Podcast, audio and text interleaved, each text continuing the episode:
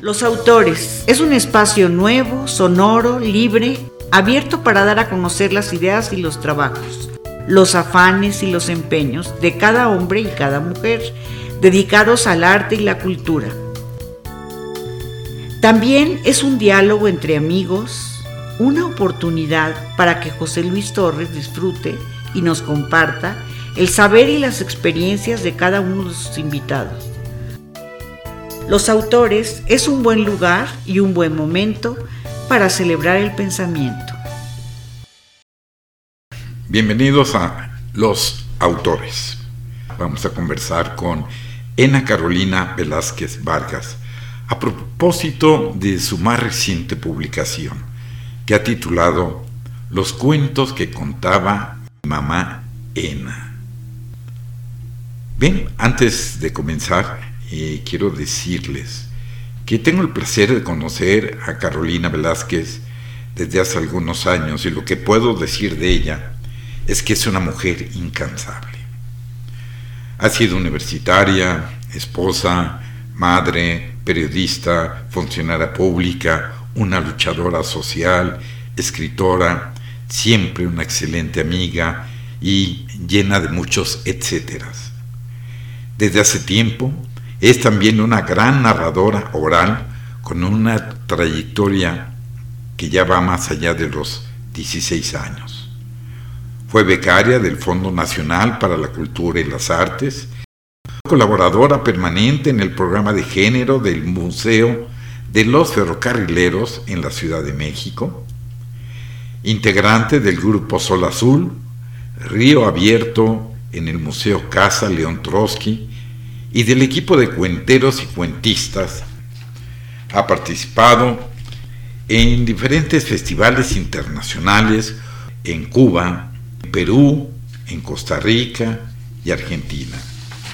Caro ha escrito varios libros, pero hoy nos vamos a concentrar básicamente en este libro que ella eh, publica eh, como un homenaje al gusto que su madre tenía por contar historias que compartía en esas reuniones cuando quería dar un consejo o bien a la hora de la comida para entretener a sus hijos y hacer que se comieran la sopa. Quisiera saber qué es lo que hace ahora Carolina, porque siempre tiene algo que, algo nuevo, algo que nos llama la atención y algo que siempre me despierta esa curiosidad por llamarle, preguntarle qué es lo que está haciendo.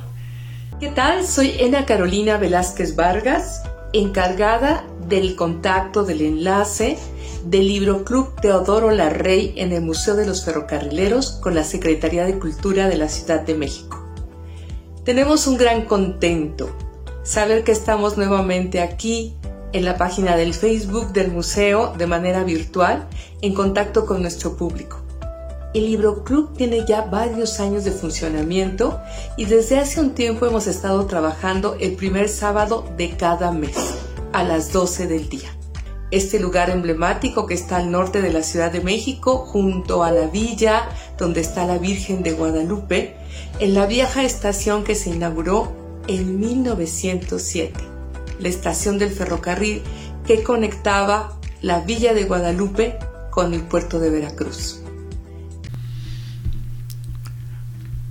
Hace poco se presentó este libro y los comentarios que vertió su compañera, amiga, seguramente también narradora oral, Estela González Valencia, son muy interesantes y les pido que la escuchemos.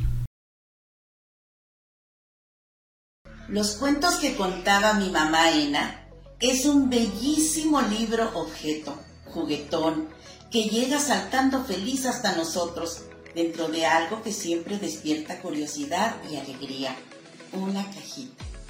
Entonces, tenemos esta curiosa cajita con el tamaño ideal para que nuestros pequeños lectores puedan abrirla con sus manos chiquiticas y comience el sortilegio de la magia. Al levantar la tapita, encontramos un mundo especial y sorprendente donde convive un simpático elefante que con dos o tres palabritas nos enseña todo lo que puede hacer con su gran corpulencia. sale corriendo hacia nosotros un perrito que nos hará reír con sus bromas al siempre querido y admirado conejito. Disfrutaremos de la coqueta gatita tutú que nos llevará a la tierna esfera del canto y el romance que su primor despierta. No podía faltar nuestra caperucita roja, pero es una caperucita especial que quiere saber si somos tan inteligentes para adivinar la gran palabra final de su cuento. Y si lo hacemos, seguro vamos a recibir un abrazo bien apapachado como premio de mamá o papá o de esa persona querida que nos lo esté contando. En esta misma cajita hay un campo y ahí pastando con parsimonia encontramos a la vaca hermosa cuadrúpeda que adornada con flores en la frente y rumiando nos enseña todo lo que nos regala. Y entonces también nosotros nos adornaremos con las florecitas del agradecimiento.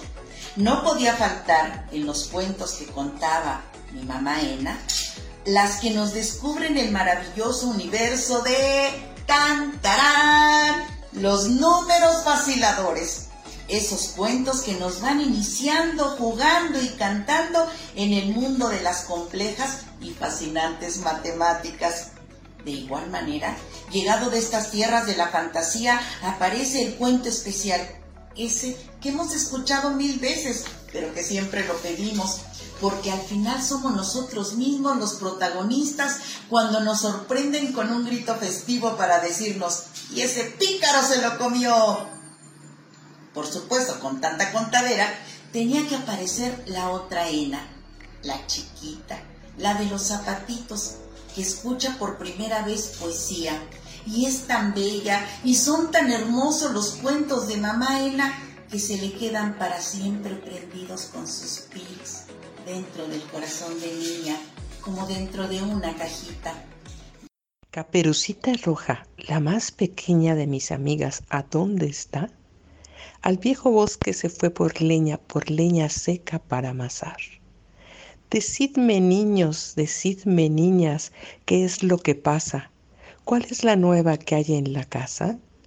Dicen que Caperucita no regresó y es que el lobo se la comió. Bueno, pues ahí tienen que estos cuentos que contaba mamá Ena a sus pequeños hijos, Ena, Patti, María Eugenia y Memo. Quizá un día sí y otro no, o a lo mejor todos los días, no lo sabemos, y ojalá que ellos nos cuenten. Una luminosa mañana decidieron salir al mundo para que las niñas y los niños de ahora los conocieran. Y los de antes los recordáramos. Pero tenían que salir brillantes, coloridos, hermosos como pavos reales. Así que cada uno de ellos nos hace disfrutar de colores prodigiosos, como un amarillo tierno y suavecito para cinco pollitos, el elegante bicolor blanco y negro con flores en cerro cantador en la vaca, estrellas rojas y brillantes con pelotas saltarinas rodeadas de sombreros de magos con conejitos incluidos en el elefante un bosque misterioso, azul naranja, seguido por una sombra al parecer peluda y con grandes ojos para mirarnos mejor en caperucita roja. A una pequeña tigrecilla color mandarina de enormes pestañas y naricita de corazón en la gatita tutú.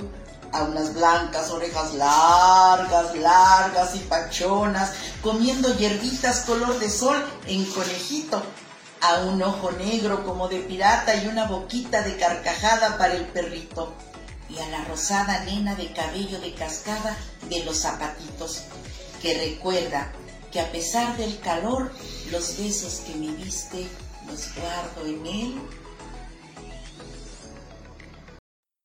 Los zapatitos me aprietan, las medias me dan calor, pero los besos y los aplausos que ustedes me dieron, los guardo en el corazón. Bueno, pues todos ellos para salir de nuevo en todo su esplendor confiaron en dos mujeres talentosas y extraordinarias, Elena Carolina Velázquez Vargas, narradora oral, autora de la idea original y de la versión de los textos, hija de Mamá Ena, y en Lucía Villa Velázquez, responsable del diseño y maravillosa ilustradora, nieta de Mamá Ena. Y ahora la pregunta, ¿por qué nosotros los papás querríamos tener este libro? Hermosa es la respuesta, porque de nuestra mano de primeros educadores van a obtener grandes ventajas sociales, psicológicas, educativas, ya que la lectura es una de las mejores formas de exposición al lenguaje como son contar con un amplio vocabulario y saber cómo hacerlo, descubrir cómo otras niñas y niños aprendieron a superar miedos o cómo consiguieron lograr sus metas, a leer por placer y sobre todo porque la lectura fortalece la conexión emocional y afectiva con sus padres. Y con esto propiciamos que la personalidad de nuestros pequeñitos sea más armónica y feliz. Ahora toca el turno de Jennifer Bonney, quien también durante la presentación del libro hizo comentarios muy interesantes. Eh, les pido que la escuchemos con atención. Carolina Velázquez, la autora de estos cuentos, tuvo la fortuna de tener una mamá que le contaba cuentos. Porque el primer encuentro que tenemos, que tienen los niños, las niñas, con la literatura es a través del oído. Cuando escuchamos esas canciones, esas rondas, rimas, pequeños cuentos, que nos van contando cuando somos niños, cuando todavía ni siquiera entendemos quizás las palabras o la historia que nos están narrando, lo que sí vamos entendiendo es que detrás de las palabras hay musicalidad, hay ritmo, hay un gozo en escuchar palabras que se van combinando, repeticiones. Esa es la razón por la que los niños cuando escuchan una rima o un cuento, piden más, otra vez. Porque realmente están conectando con la belleza de las palabras. Y ya después, más grandes, pues ya podrán entender a qué se refieren las historias y ya los cuentos se pueden hacer más complejos. Pero cuando estamos hablando de niños muy pequeños, niños menores de 6 años, lo más importante es el ritmo y la musicalidad en los cuentos.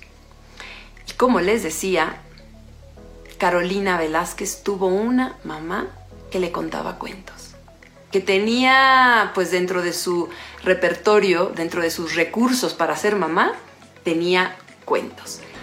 Y esos cuentos, Carolina, que después se convirtió en una excelente cuenta cuentos, en una narradora oral, pues ella tomó esos cuentos que le había contado su mamá y los empezó a contar en sus funciones. Y hace poco se le ocurrió la idea de hacer esos cuentos en un formato como de pequeños libros. Así que a mí estos cuentos, además de pues de la musicalidad, como decía, del ritmo, me gusta muchísimo cómo los logró acomodar de una manera estéticamente muy bonita. Además, yo lo que pienso de estos cuentos es que hay pocos cuentos para niños tan chiquitos. Te das cuenta que están escritos más para el adulto que los va a estar leyendo que para el niño, porque el niño no está entendiendo ni el humor, ni los chistes, ni, ni el doble sentido, ni nada. Este, entonces, a mí esta colección que hace Carolina me gusta mucho por eso, porque de verdad está pensada en cuentos para niños muy, muy, muy pequeños. ¿Qué, ¿Qué es lo que les gusta a un niño pequeño? Pues escuchar esa rima, ese sonsonete y saber que después de varias veces de escucharlo, ellos van a poder empezar a repetirlo también y a contarlo. Y eso los llena de un gozo impresionante. Porque lo vas leyendo con ellos y empiezan ya después también a, repetir y a adivinar lo que sigue. Porque estos son cuentos pues que han estado flotando por ahí y que ella los recupera como un recuerdo amoroso, porque pues cuando una mamá le cuenta un cuento a su hijo, a su hija, pues es también un acto de amor. Entonces están para Carolina pues grabados con estas primeras vivencias, con estos momentos, con estas emociones. Y eso es algo que yo creo que ahorita podemos valorar muchísimo. Les recomiendo que lleven un poco de belleza a través de las palabras a su casa. Una gatita llamada Tutu en su casita se vistió de azul. Su linda boquita de rojo pintó y hacia la calle coqueta salió. Había que verla qué modo de andar. Todos volteaban al verla pasar. Un gato flaco tocando acordeón. Muy emocionado, así le cantó. Miau, miau, mi riau, mi riau, miau, miau, miau, miau, miau. Tú, tú, no hay otra gatita como tú. Miau, miau, miau, mi riau. Tú, tú, entre las bonitas solo tú. Finalmente, vamos a escuchar a Ena Carolina Velázquez, quien siempre tiene algo muy interesante que decir. Mi mamá era una mujer alegre, aunque no lo pareciera. Siempre estaba un poco seria, preocupada por atender a la familia, porque la casa estuviera bien administrada, la comida lista, con buen sabor, porque pudiera coser para arreglar las cosas necesarias en las ventanas, las cortinas, los uniformes de la escuela, la chambrita del niño nuevo que iban a hacer. También era muy apegada a la iglesia. A mi mamá también le gustaba cantar. Pero algo que era muy importante para mi mamá es que sus hijas, sus hijos, después sus nietas, sus nietos o quien llegara a la casa de visita comiera y comiera bien. A mi mamá le gustaba cocinar y le gustaba que la gente que nos sentábamos a su mesa comiéramos bien, nutritivo, que fuera comida sana. Con esta preocupación era que buscaba la manera de contarnos historias cuando algo de la comida, cuando al menos yo era niña y lo vi después con sus nietos y sus nietas, cuando algo no nos gustaba. Por ejemplo, la sopa de habas. Yo quise, como una manera de honrar su memoria, preparar una serie de cuentos que estuvieran integrados en una sola cajita, en este caso siete, y espero poder publicar después más, donde pudiéramos disfrutar de esto que ella nos compartía cuando quería que comiéramos en la mesa que ella nos ponía todos los días al mediodía. Creo que la memoria familiar, la memoria que nos cuenta, forma parte de cada una célula de nuestros cuerpos. No somos nada más algo neutro que nace hoy, somos también toda esa historia de ayer, de las generaciones de las que venimos, de la sangre que llevamos en las venas, de los lugares, los contextos donde nacimos, crecimos y en los que pues un día vamos a morir. Gracias y estaremos aquí pronto con nuevas historias, nuevos libros que contar. Hemos concluido esta sesión y solo me resta hacer conocimiento que tenemos correo electrónico en donde pueden hacernos llegar todas sus sugerencias, comentarios, alguna petición sobre dónde obtener los libros de nuestros autores y especialmente para recibir cualquier propuesta. El correo electrónico es losautoresmx.gmail.com Bien, nos despedimos y agradecemos muchísimo su atención. Gracias.